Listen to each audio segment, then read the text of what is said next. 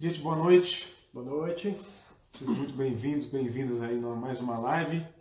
Hoje, quarta-feira, 31 de outubro de 2018. É, vamos falar um pouquinho, conversar um pouco sobre o Evangelho e a justiça social. Antes de mais nada, deixar claro que você é livre para participar, para enviar suas dúvidas, suas questões ah, nos comentários, né? Fique à vontade para fazer sua pergunta, sua, sua dúvida, tirar sua dúvida, fazer sua observação. É, a nossa conversa aqui não é conversa só de dois, a gente está construindo um espaço que é plural e que é uma oportunidade para todo mundo participar, tá? Não só a gente.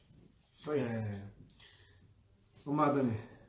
Daniel, diga para nós aí o que, que é, o que, que você pensa sobre justiça social, seu conceito e depois a gente avança.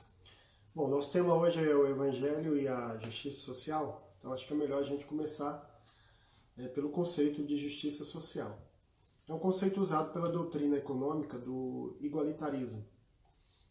É, e serve para descrever justiça social é a busca e o esforço por um mundo socialmente mais justo. É, se baseia em conceitos de igualdade e também dos direitos humanos. É? Tem outras coisas envolvidas aí, né? A igualdade, igualitarismo econômico, tributação progressiva e por aí vai. É? Mas está é, tá baseada no fundamento dos direitos humanos. A gente conversou sobre direitos humanos algumas semanas atrás.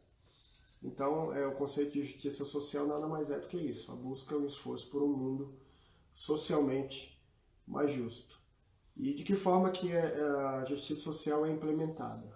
Através de programas de assistência social, onde as políticas fiscais progressivas elas tomam é, proporcionalmente mais dinheiro daqueles que têm mais dinheiro, mais recursos, das pessoas ricas, a fim de elevar o padrão de vida das pessoas menos favorecidas.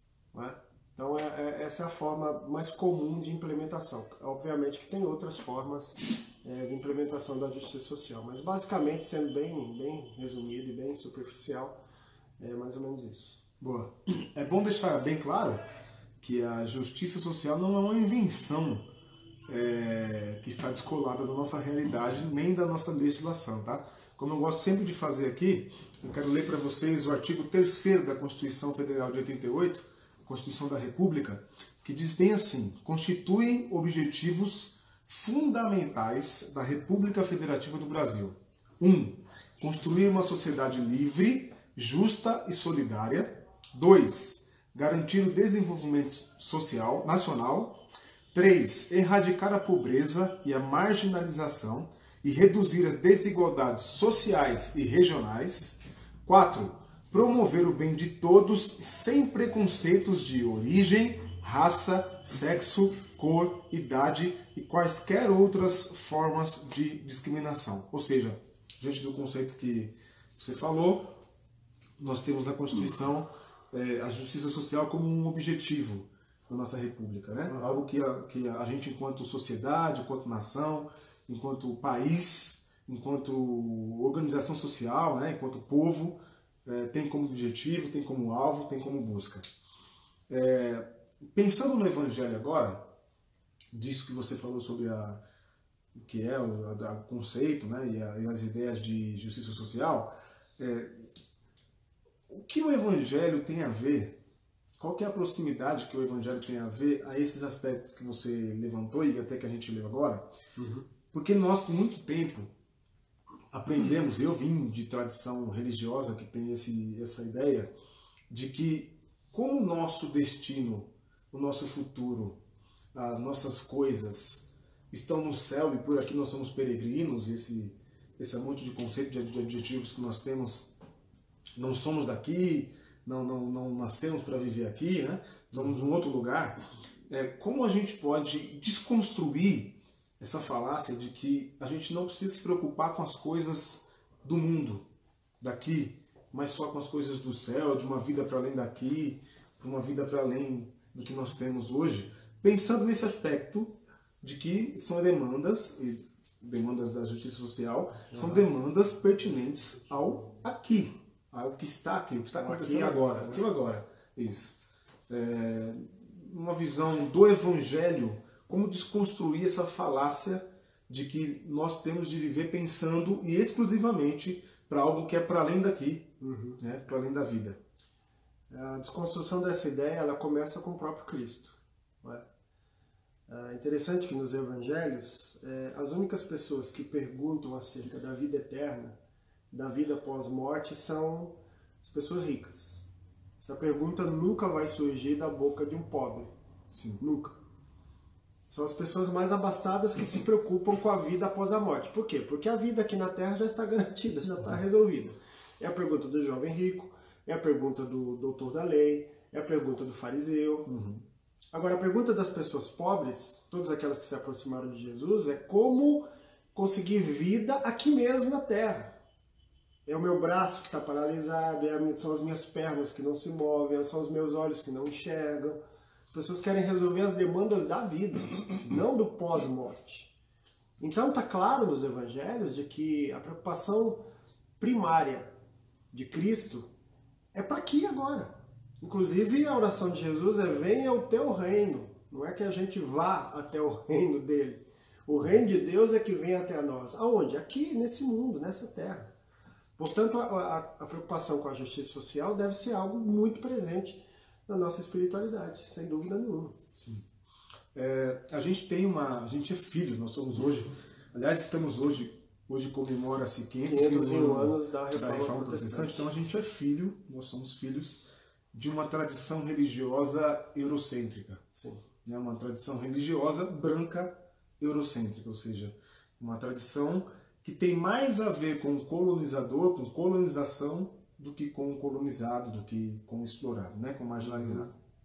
É, só que nós estamos num, num país que está localizado num, num, num lugar do mundo que foi brutalmente explorado sob a bênção dessa teologia, tanto católico como protestante, uhum. né? É, como católico, apostólico, romano, como protestante. É, como, qual é a resposta que nós damos enquanto latino-americanos para essa teologia, que é uma teologia de ricos, é uma teologia de ricos, uhum. né? porque é a teologia eurocêntrica.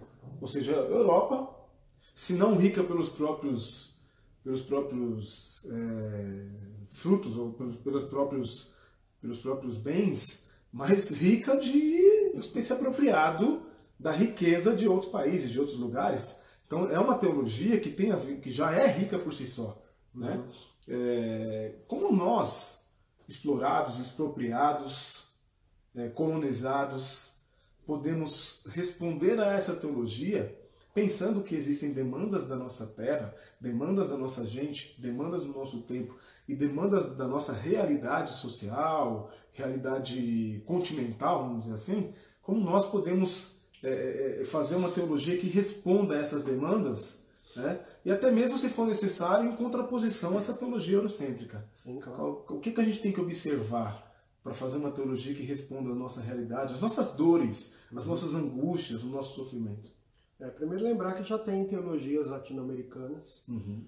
é, há muito tempo, inclusive, né, Sim. muitos anos, e de muita qualidade, é, que infelizmente não, não é de conhecimento de todos. Né? Então a gente precisa resgatar essa teologia, aprofundá-la. Né? Nós temos grandes teólogos latino-americanos, Juan Luiz II, Juan Arias, é, o próprio Dom Robson Cavalcante, uhum. é, Rubem Alves, que também produziu muito nesse sentido, e tantos outros. Né?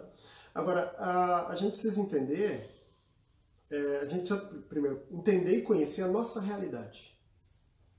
A teologia, ela é um ato secundário. Primeiro começa com a leitura da realidade. Tudo começa com a leitura da realidade. Por exemplo, eu não posso fazer teologia só com a Bíblia.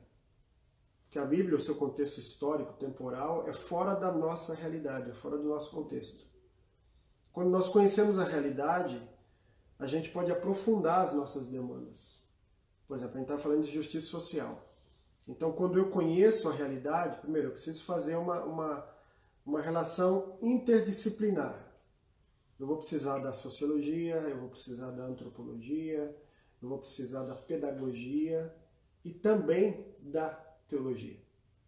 Eu aprendi com um teólogo colombiano, é, Harold Segura, ele diz isso, a teologia ela é uma das cartas através das quais a gente lê a realidade. Pode ser um as para nós, como a mais importante Sim. no nosso caso, que somos, somos cristãos. Mas ela é uma das cartas. A sociologia, a antropologia, a pedagogia e outras disciplinas nos ajudam a fazer essa leitura da realidade. Então, a partir dessa leitura é que a gente começa a levantar perguntas sobre a questão da justiça social e outros, e outros, e outros contextos da nossa realidade.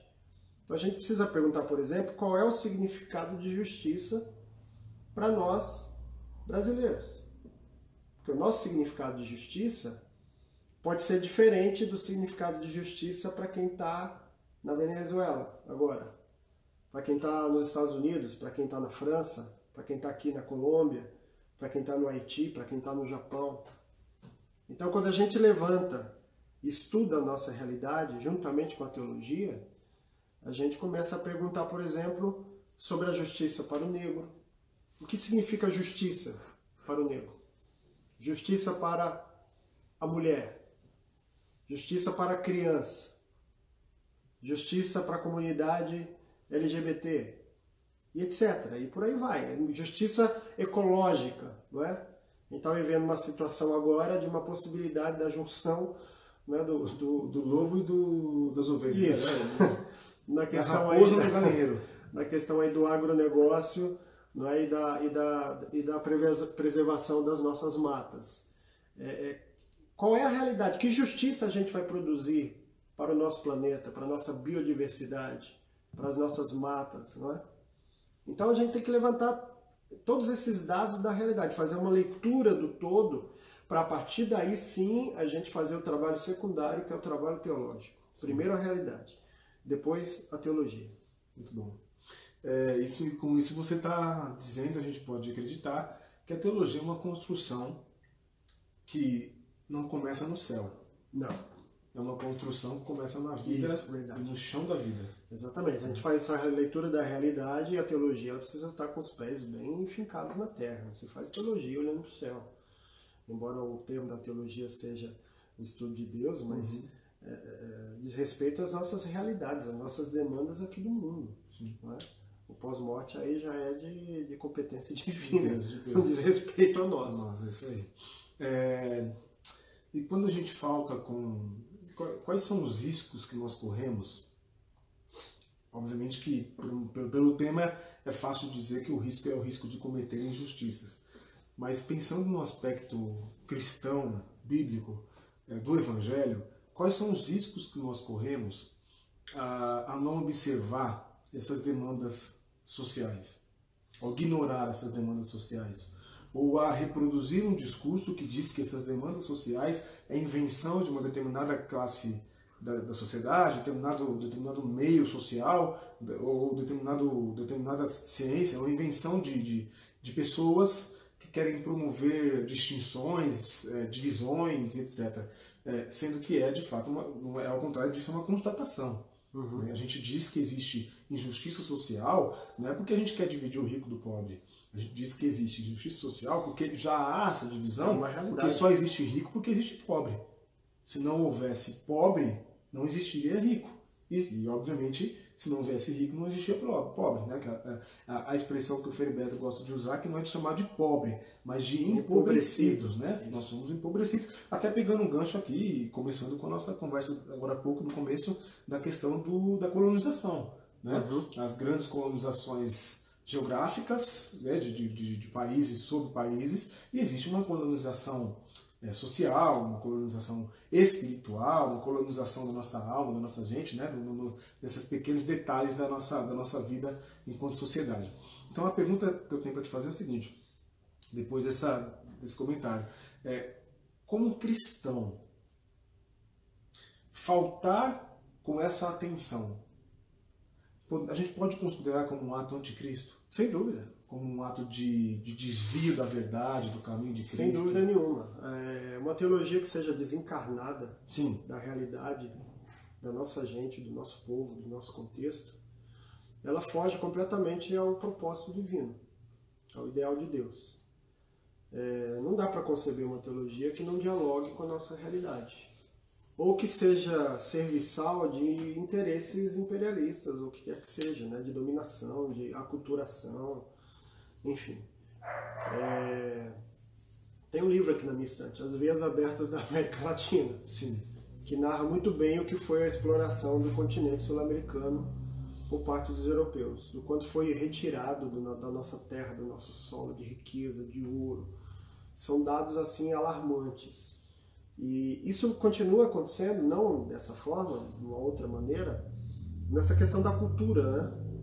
É, o nosso jeito de pensar, a nossa própria teologia, como você já citou, ela é toda enlatada, ela, a gente importou isso é, via principalmente Estados Unidos e Europa, e cada vez mais se torna importante esse labor teológico que faça conexão com a realidade do brasileiro, com o nosso contexto, que dialogue com toda essa questão que a gente está levantando aqui de justiça social, porque isso está na Bíblia, são conceitos que estão na Bíblia, do, do Antigo Testamento ao Novo Testamento.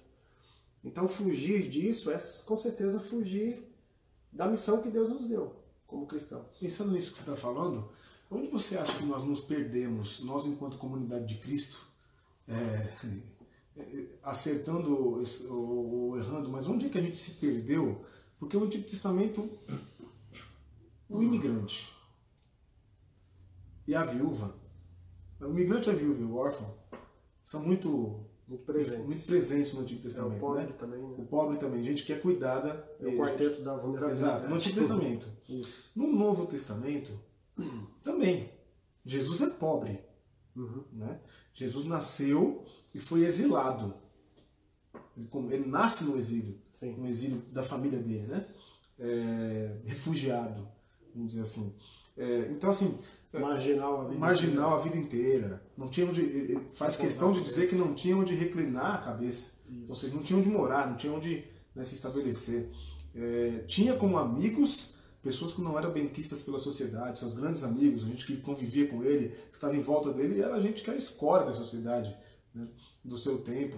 Não tinha entre os seus amigos governantes, não tinha entre os seus amigos grandes líderes religiosos, era sempre o pessoal dos marginais, os que foram colocados à margem, né? gente uhum. que foi excluída. Pescador, cobrador, pescador, cobrador de impostos, exatamente. Prostitutas. É, onde é que a gente se perdeu nesse aspecto? Boa pergunta. É, eu acho que esse, esse fato da gente ter desperdido já vem de séculos, né? É, acho que começa quando a igreja se institucionaliza, não é? E quando ela começa a flertar com o poder, poder político. Então começa lá atrás, já a partir de Constantino, a igreja perde o seu ideal. E de lá para cá a igreja vem constantemente precisando de reformas, né, como a própria reforma protestante. Mas esse movimento é cíclico, né? Há reformas, a igreja encontra de novo um caminho e depois ela precisa continuar sempre se reformando, que inclusive é um dos lemas da reforma. Mas acho que hoje a, a razão disso tem muito a ver ainda com questões ligadas à manutenção e, e desejo de poder, não é? E às vezes até a manutenção da própria instituição, penso eu. A gente vive também um tipo de evangelho aqui no Brasil, é, teologia da prosperidade também incentiva muito esse distanciamento, esse descolamento né, desse, desse ideal bíblico do cuidado com o pobre, com o órfão, com a viúva. Porque é nos ensinado a ideia de que quanto mais dinheiro eu acumulo, mais abençoado. mais abençoado eu sou por Deus, porque ter dinheiro é sinônimo da bênção divina. Não que ser miserável, não que ser pobre seja algo bom e positivo, absolutamente. Mas também não essa ideia de que o fato de você ter dinheiro é porque você é abençoado. Então nós temos é, grandes traficantes e políticos corruptos que uhum. então são abençoados por Deus porque tem muito dinheiro. Muito dinheiro. E não é essa a realidade, a gente sabe disso.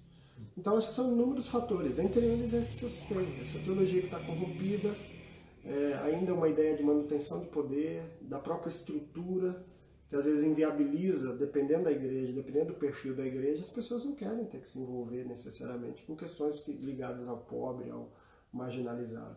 Elas preferem terceirizar isso, né, para que outras pessoas façam esse trabalho. Boa. Isso aí. Teve um candidato a presidente da República, no primeiro turno, hum. que disse que a pior que as desigualdades é a pobreza. Né? É, a pergunta que fica é: será que ele sabe que só há pobreza porque há desigualdade? Ou, o que será que passou pela cabeça dele quando ele disse isso, né? Se tratando de político, é, meu amigo, a gente pode é, imaginar qualquer, qualquer, coisa. coisa. Exato. É, bom, um relatório de desenvolvimentos humano, humanos da, da ONU, desenvolvimento humano da ONU, de 2017, diz que o Brasil é o décimo país mais desigual do mundo. Décimo? Décimo país mais desigual do mundo. Caramba. Tá? Tem país que está pior que a gente. A gente, a gente tem país que está pior da gente. A África do, a África do Sul é um, é um dos países que é pior do que a gente, é, segundo o relatório. É, mas assim, a gente consegue ser mais desigual do que a Argentina, do que o Chile e do que o México. Os nossos vizinhos. Os nossos vizinhos. Da América Latina. Da América Latina. É. É, qual o papel da igreja de Cristo, até pensando nesse aspecto de justiça social, no enfrentamento da desigualdade?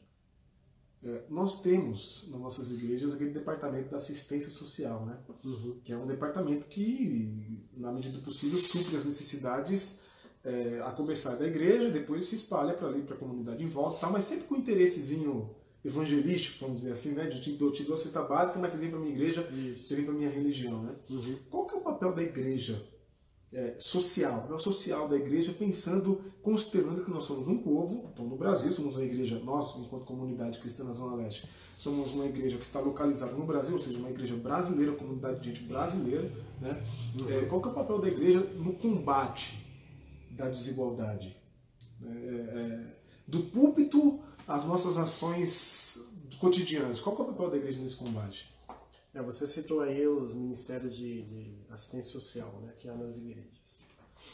É, esse trabalho que é realizado pela maioria das igrejas de doação de cesta básica, ele fica ali no limiar entre a ajuda assistencial e o assistencialismo. Né? Sim.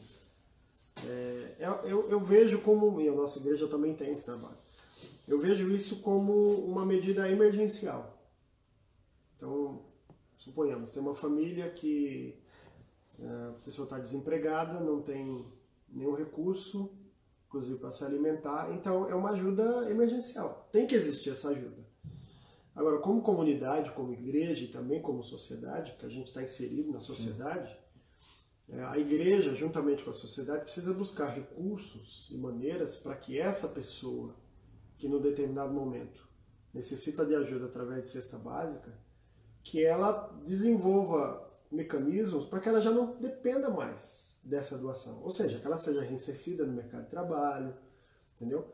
Para que ela possa ter a sua própria renda, ou que ela abra um pequeno negócio, alguma coisa nesse sentido. Então, eu acho que as igrejas podem, primeiro, a partir do púlpito, é, conscientizar as pessoas da necessidade da justiça social, de que nós, como, como entidade religiosa, a gente tem um papel, sim, a desempenhar, ainda que seja dessa maneira primária, né, com ajuda emergencial. Mas, por exemplo, a igreja pode buscar recursos para criar, por exemplo, cursos profissionalizantes, que ajudem as pessoas a, a desenvolver uma nova profissão para elas serem reinsercidas no mercado sim. de trabalho. Não é? A igreja pode promover, por exemplo, cursos de alfabetização de adultos. Isso também ajuda né, a melhorar o perfil das pessoas para conseguir um emprego melhor, uhum. sendo alfabetizadas, não é? É um cursinho pré-vestibular que vai dar oportunidade para as pessoas ingressarem no, numa universidade. Então, como, como igreja, nós somos a comunidade do reino, uma parcela dela. Então, a partir de cada um de nós. E também, como igreja, como cidadãos, a gente pode e deve exigir das autoridades que cumpram o seu papel. Eu participei alguns, uns meses atrás de, uma, de um estudo é, o pessoal do CLAME, que é o Coletivo Latino-Americano de Missões, e o assunto era o Evangelho e as políticas públicas, não é? E nem me lembro o nome do professor que estava dando aula, mas um rapaz novo, mas com um vasto conhecimento. E ele falou exatamente sobre isso. As igrejas já desempenham um papel social importantíssimo não é? Ah, na questão da justiça social. É, mas cabe ao Estado desempenhar aquilo que é da sua competência. Há algumas coisas que nós, como igreja, podemos e devemos fazer. Mas há algumas coisas que a gente não pode simplesmente fazer, porque senão o Estado vai cruzar os braços. Porque aquilo que é da competência do Estado, na maioria das vezes, eles não fazem. Ainda mais se nós, entidades é, religiosas ou civis, fizermos tudo, aí é que o Estado vai encostar mesmo. Então a gente precisa exigir que a verba que é destinada para projetos de, de, de justiça social, assistência social, realmente sejam utilizados. E como, como cidadãos e como entidade religiosa, a gente tem hoje inúmeros recursos através da internet de fiscalização e de cobrança desses recursos, para que eles sejam realmente destinados para o local certo. Perfeito, perfeito. Então, esse papel da igreja é manter o profetismo. Sim. Né?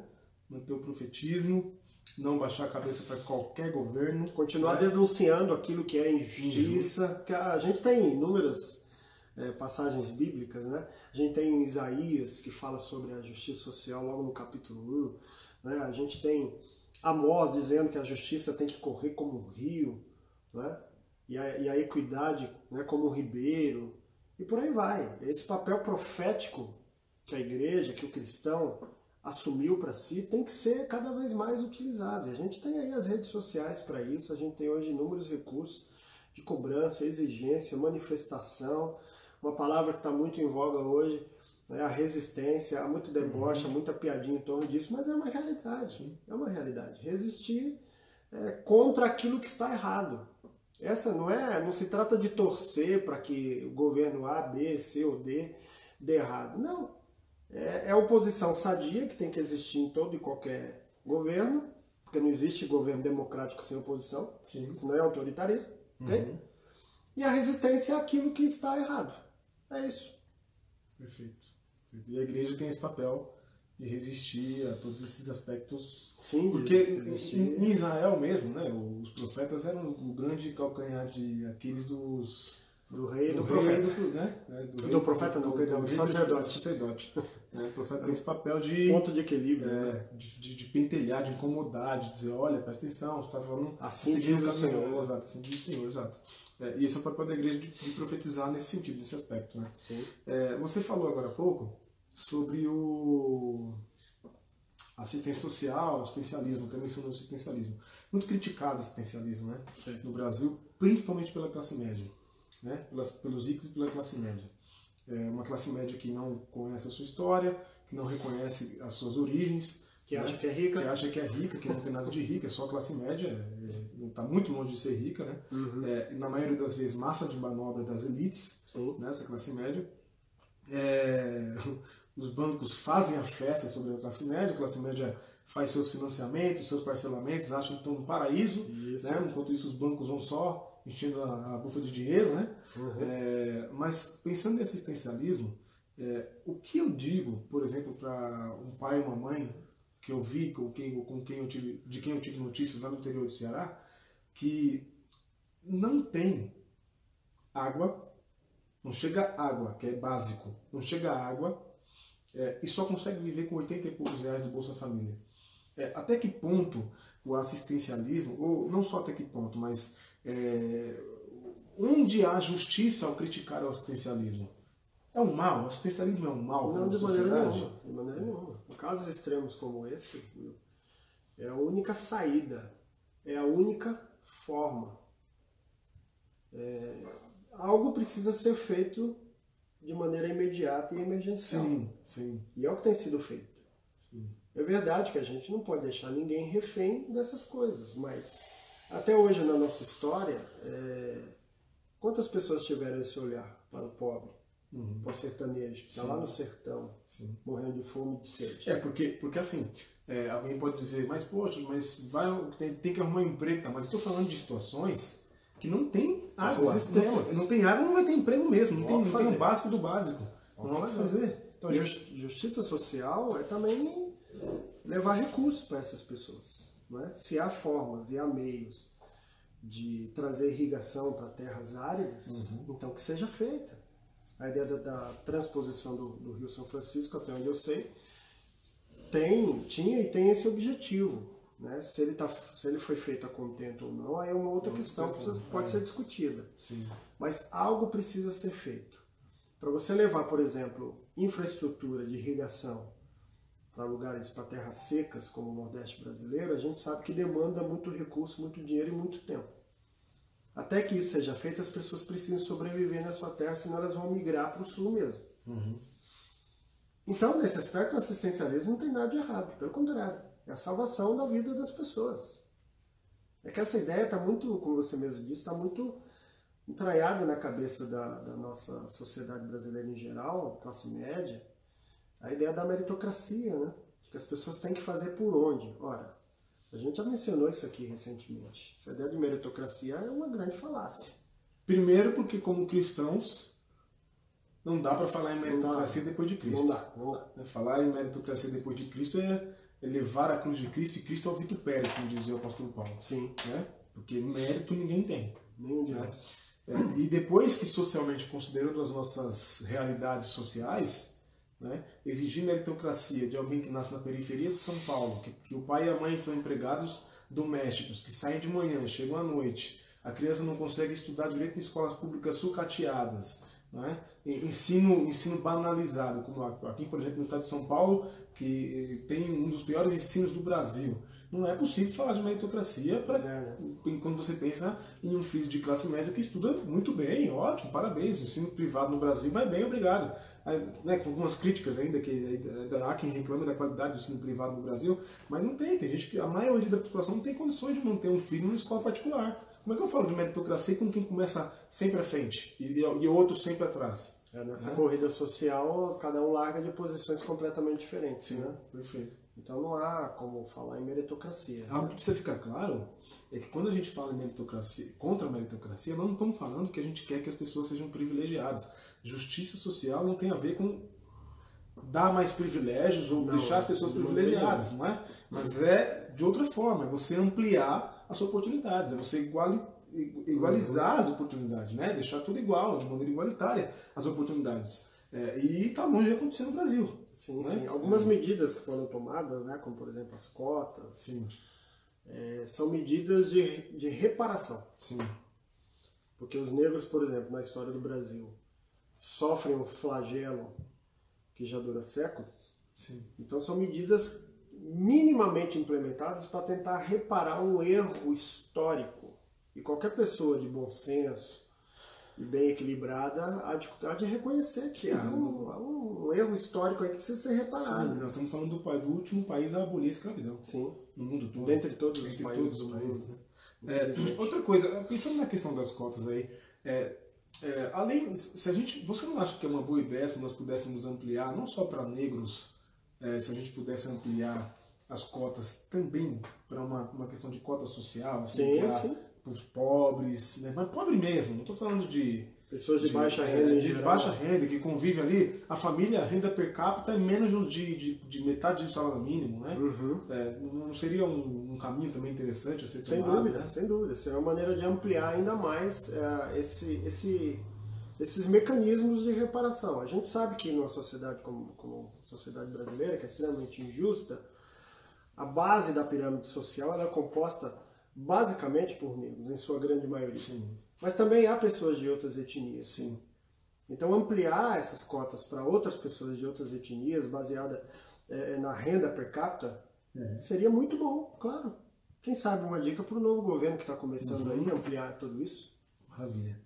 É, é isso. Acho que a gente conseguiu aí um pouco, um pouco menos de 40 minutos falando aí sobre isso. Tem pergunta aí, gente? Alguma pergunta? Não? Alguma observação? Algum comentário? Não? O pessoal está calado hoje. Tá, tá, tá quieto.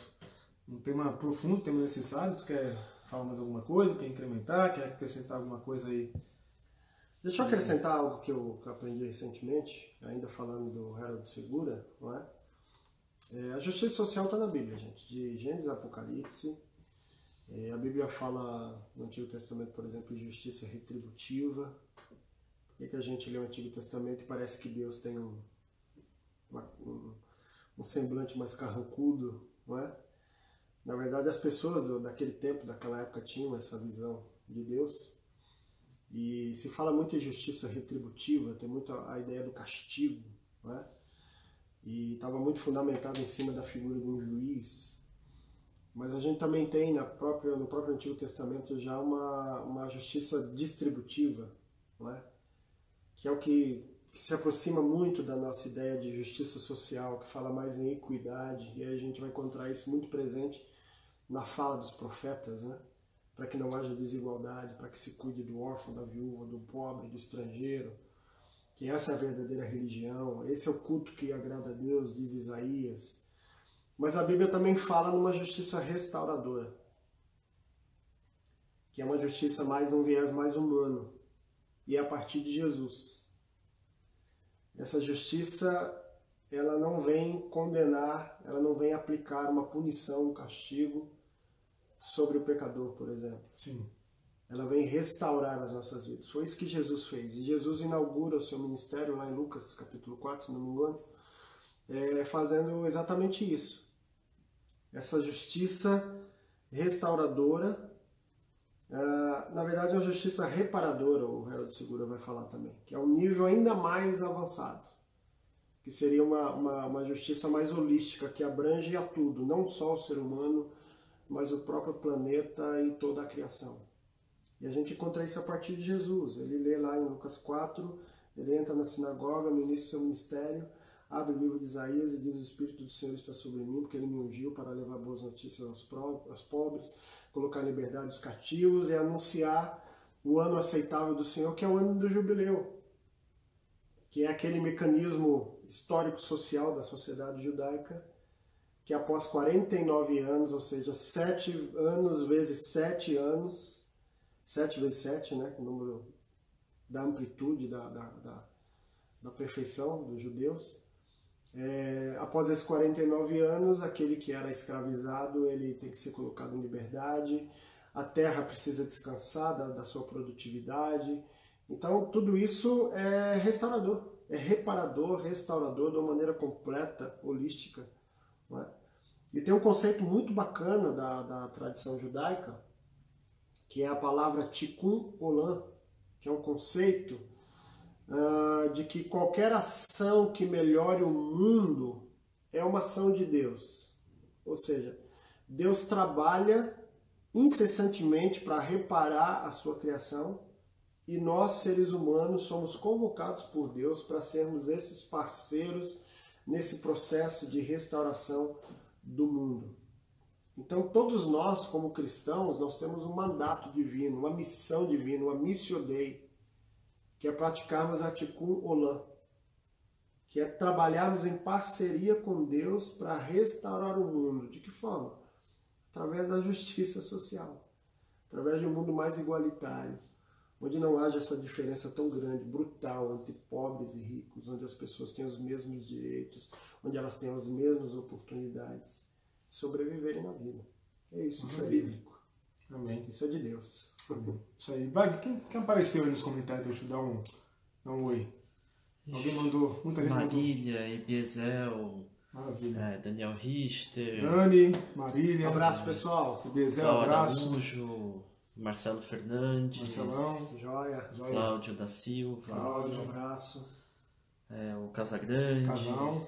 Isso aí, show Sempre casal. Gui Alves. Carol. E ninguém mandou pergunta. Ninguém mandou pergunta. Tá certo.